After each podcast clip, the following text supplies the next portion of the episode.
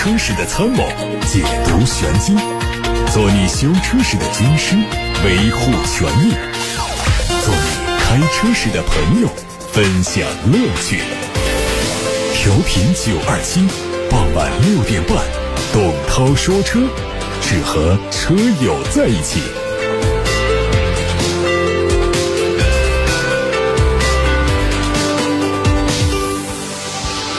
各位好，欢迎听董涛说车，六点半到七点半，大家可以把选车用车的提问发到直播间来，零二七八六八六六六六六热线开通，还有董涛说车的微信公众号可以图文留言。那还是来关注一下今天的汽车资讯。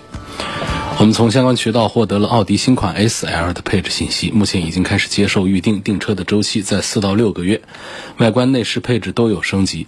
根据目前掌握的消息，新款 S L 估计会推七款车，新增的 40T FSI Quattro RS 车型会引进 RS 四的外观内饰套件。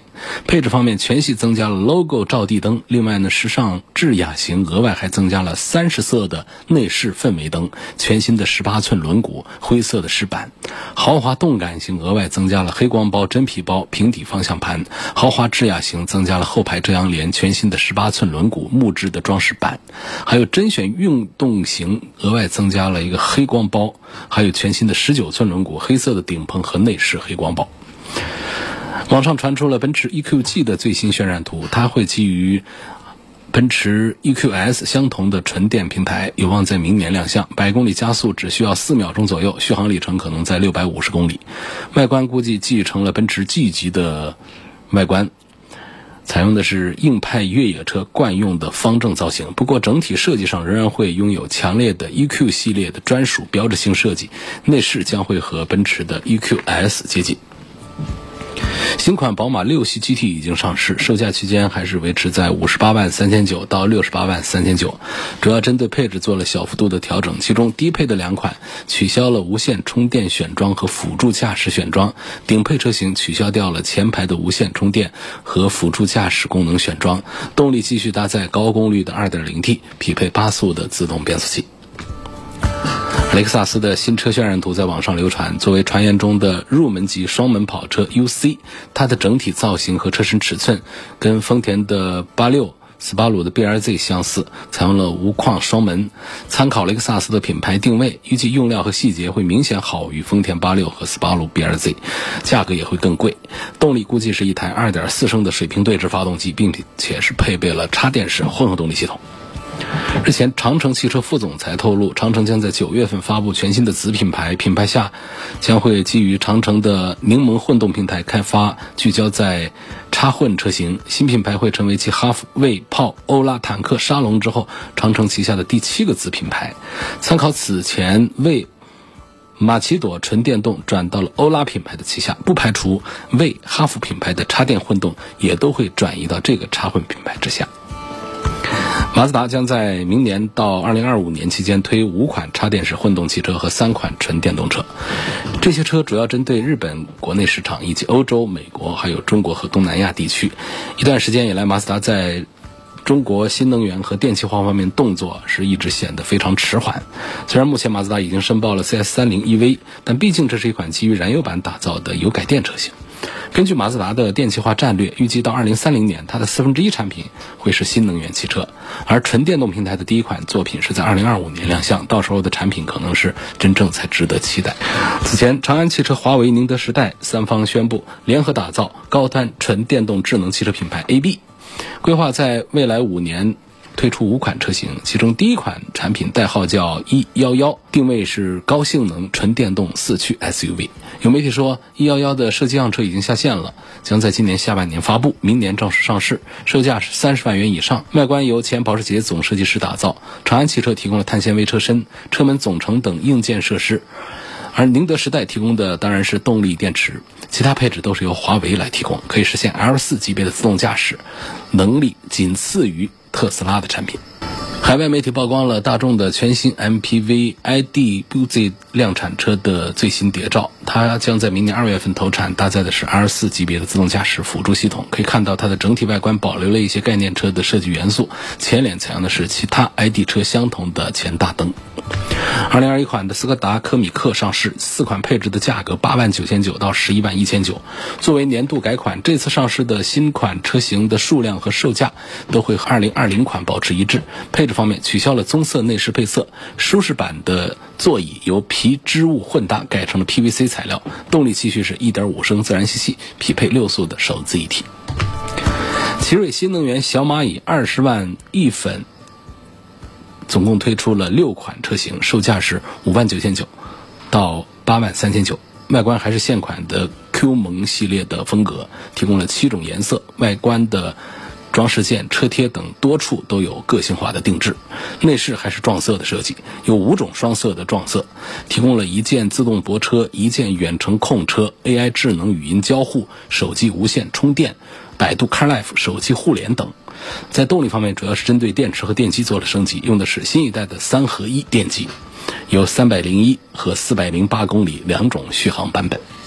各位刚才听到的是汽车资讯，马上就开始回答大家的选车用车提问。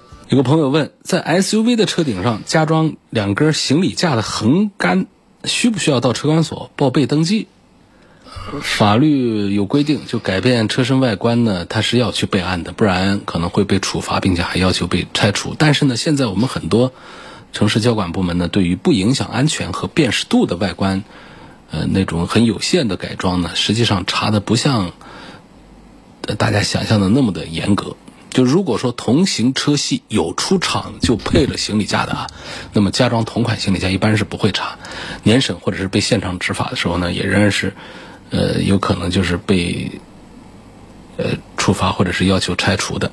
那同样道理呢，这个氙气大灯也是这样，同系车有的可以加同款，但是要备案；那没有的话，要是给你拆除和处罚的话呢，也是那有道理的。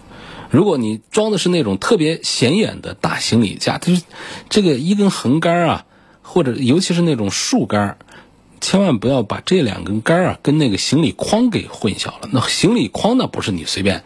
给加上去的啊，所以这种呢，就是说，一般所有高于车身或者是宽于车身的改装都是需要备案的。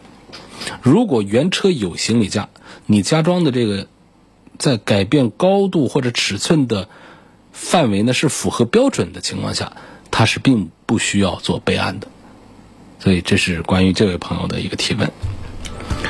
下面还有一位网友叫鸽子情缘，他说：“涛哥，现在车子这个卤素灯啊，换 LED 灯会不会有自燃的风险？那现在 LED 灯都有一个驱动器解码器的黑盒子，塞到大灯里面。这长期开大灯，我用手摸过都好烫。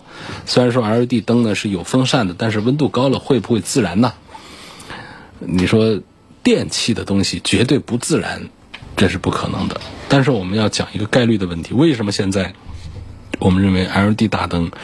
是当下比较好的一种光源呢，就是因为 LED 大灯第一寿命长啊，第二亮度高啊，第三呢它光线保护性比较好，包括对眼睛的刺激啊，对对向车辆的干扰啊，它都会好一些，而且呢它的智能化也更容易实现一些。另外它还有的点就在于它属于冷光源，尤其是跟卤素灯来对比的话，卤素灯的发热量就是比较大的，能耗也比较高。LED 灯它属于是冷光源，就是你点亮一小时的话呢，来看啊，这个 LED 灯呢，它不到一百度的温度，就八十度左右，这样的温度实际上是点不燃什么东西的。那么这个卤素灯呢，它是多少度呢？它就可以达到两百度。那最狠的是什么呢？氙灯，氙灯可以到三百到四百度。所以对比一下氙气大灯、卤素灯和 LED 灯，我们讲这个自然的安全性呢，实际上 LED 灯是。安全性最高的。还有一位网友叫一夫当关，他的问题是：我新买了个宝马车，就四个月，开了五千多公里，现在方向机就坏掉了。四 S 店检查之后呢，建议换一个方向机，我不接受换方向机，我要求换车，合理不合理？这个不合理。那大家都在新车的时候有故障就换新车的话。可能还是有点问题，但是呢，你要看到的是什么呢？就是说，三包法里面说到了什么呢？三千公里或者说六十天之内，如果出现了四大问题的，那是可以提出换车的。三千公里六十天之内哪四大问题呢？方向机的故障就是你这个故障，但你这个已经是四个月，所以它就不符合了。一个是方向机的故障，二个是刹车系统的问题，第三个是车身开裂，第四个是燃油渗漏。出现这四种问题的，我们可以不修了，直接提出退车或者是换新车，无条件的。但它有一个时间和里程的限制，六十天之内或者是三千公里之内，你这里程数也大了，到了五千四百公里了，你的时间数也大了，都到了四个月了。这种情况虽然说你确实还是新车，但是它只能按照三包法规，四 S 店来给你做厂家的索赔流程。做这个索赔流程，就是说给你修好，换原厂的新的方向机，但是不找你收一毛钱，这就叫索赔，这就叫三包法规里面说的这个质保嘛，免费帮你修好。所以我劝一夫当关这位朋友就照这个来做，不要提出退换车的要求，那个是不合理的要求。有朋友提问：新上市的电动车蓝图 Free 怎么样啊？蓝图 Free 这个车呢，它作为蓝图的第一款作品，首款 SUV，卖价是三十一万三千六起。这个价格呢，是看得出来定位是中高端的。配置上呢，它用上了领先同级的空气悬挂，还有全景天幕。你看都不叫天窗了啊，叫天幕，就是讲它大。目前下定呢，可以享受四大限时权益，还有六大服务保障。比如说五千块钱可以升级最高价值八万块钱的豪华套装，还有终身免费充电、三年零利息购车金融方案等等。呃，这些权益啊，都是跟人不跟车，跟人不跟车，真正做到购车无压力，用车零焦虑。蓝图品牌从发布以来，一直是以蓝图速度在展示着它作为造车新势力的决心。而今天呢？也是东风第五千二百万辆汽车即蓝图 Free 第一台量产车下线的大日子，这既是蓝图速度的重要见证，也是东风汽车乃至中国汽车工业发展史上的光辉时刻。作为一个湖北人，我们也应该为东风骄傲，为蓝图点赞。有朋友说，想问一下大众揽境这个车怎么样？发动机马力？呃，还有这个零到一百的加速，它都不算快呀，为什么非得加九十八号汽油啊？大众的同款发动机，别的车不都是这样的吗？那你不用管它，我认为是没必要一定加九十八号汽油。这大众的 EA88 系列发动机，它压缩比都是那样的，所以加个九十五号汽油就可以了，九十五号或者九十八号都行。意思是说不要加九十二号，所以有的地方它是有九十五号，它没有九十八号，你还非得去找九十八号。这个都不重要啊，九十五号和九十八号之间的这个辛烷值的差异本身就并不大，它只是区别讲呢是九十二号以下的油呢是不适合的，所以大众系列家族里面的发动机呢，基本上就现在的涡轮增压就是一个 EA 八八八系列，所以这个系列下的压缩比都是接近的，有的高一点，有的低一点，大体上讲呢，就是在这个揽境这样的车上根本就没必要按照说明书上说的就一定得加九十八号，跑几个加油站都没有九十八号，油都没了，我们这车还不开了吗？不存在的，其他的大众的 e 八系列的发动机的，它加个九十五号很正常。廖先生说：“我最近想换个车，增程式的电动车和，传统的燃油车，它们是什么样的区别？燃油车就是一个发动机纯烧油啊，增程式就是发动机是烧油，但是它不推动车走，它烧油发电，然后呢电传递到电动机上，电动机在转动。”然后带动车轮子往前跑，就是它的直接动力呢，实际上是来自于电，而发动机在增程式的汽车上只是一个发电系统，它不是一个行驶系统。这是传统燃油车和增程式汽车之间的最大的区别。下一个朋友问：别克 GL 八中配车和荣威的 MX 八顶配哪个值得买？家用各自的优点是什么？别克 GL 八最大优点是什么？就是空间宽敞，然后就是保值啊，商务型各方面都比较强。荣威的 MX 八呢，做的也非常漂亮，很成功，但是车长短了二十多公分，也就跟这个奥德赛呀、跟这个艾力绅呐这些产品都差不多。它身上的优点在哪儿呢？第一，作为一个呃新产品，它有足够的新鲜度。开个 GL 八呀，说实话还是没有什么新鲜感。第二个呢，它价格要优惠一些，便宜一些。那像 G L 八呢，我们要买到比较体面的配置啊，比较舒适的配置的话呢，得到三十万往上去了。但是在 M X 八这个车型上呢，有二十五万能买到它的顶配，但是二十万以下就能买到它的入门级别的，所以它在性价比上、价格上，车子虽然说小一点，但是价格上也便宜一点。那么还有一个优势呢，就是它的座椅啊，空间虽然说不是很大，但是呢，它的灵活性比较高。它通过调整三排座椅呢，它可以让后备箱的装载能力得到提升，这一点大家不要忽略啊，它其实很重要的。你看，像 G L 八这个后排空间，它的这个后备箱的空间其实就是一个固定的，就那么大。你如果还有更多的行李，你得放到第三排。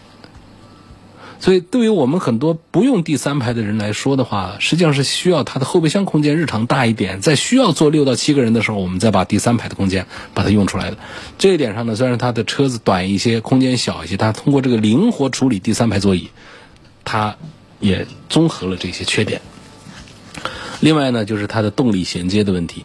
MX 八呢用的都是爱信的八 AT 的变速箱，然后配的是 2.0T 的高功率的动力。但是呢，现在的这个 GL 八上呢，都用的是九速的这个变速箱。实际上，相对讲呢，我们更应该信任是谁？啊，还是爱信的八 AT 的变速器。罗先生问：哪里可以修日产轩逸的 AT 变速箱？日产的变速箱坏了，这过去也提醒过大家很多次。哪里可以修？你看，我们有一些专门的从事这个 CVT 变速箱的这些维修的一些技术人员，自己在外面开的店子，它的价格会更低一些，而且修的也会。更好一些，但是我现在手上没有这样的信息，不知道哪位听友、哪位网友能够提供这样的信息。我记得应该有好些朋友都问过这个问题：修日产的 CVT 变速箱谁会修？谁家里专门开了这样的店子，接待这个 CVT 变速箱的专项维修的？可以通过八六八六六六六六到我们这儿报个到，我们在节目里帮你宣传，免费的，帮你搞。下面的问题。我的车快六万公里了，法系车一点六 T 配六 AT，该换变速箱油了。4S 店的原厂油呢是半合成的，外面修理厂说呢，呃，不如用全合成的，是不是这样？呃，换原厂的还是全合成的？嗯，那你这当然换这个全合成的会更好一点呢，价格不一样嘛，一分价钱一分货。下面问到第八代的高尔夫的 GTI 这个车怎么样？GTI 这个车呢，实际上热度。减了很多，不像往年一说到 GTI，让人血脉膨胀的很多车迷都会追逐它。第一个，当年确实是相对当时的产品来说，GTI 做的好一些；第二个是当时的竞品也都少一些。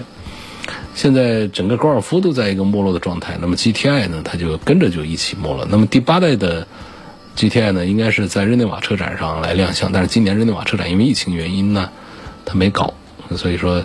这车都来的晚了一点，呃，吸引大家的关注呢也都少一些。实际上，我们也就见到了它的图，就相对于过去的 GTI 来说呢，过去的 GTI 呢实际上还是相对平庸了一些。那么，新一代的这个第八代的 GTI 呢，它很多细节上的一些处理啊，都让这个车更加的惹人注意。但是这些车呢，不是卖样子的，它还是讲驾驶感觉的，所以它小车高配。这是必不可少的一个动作。对于小钢炮车型来说，你没一套动力强劲的总成，你很难说是一个性能车。那我们目前得到的信息呢？八代高尔夫 GTI 呢，用的是大众旗下的高功率 2.0T，这个百公里加速呢得七秒多钟。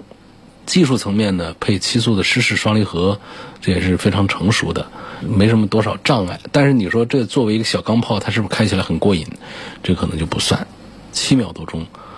没多大意思。我们现在很多 B 级车就能开七秒多钟，很平庸的二十万的 B 级车，七秒多钟提速都能做到。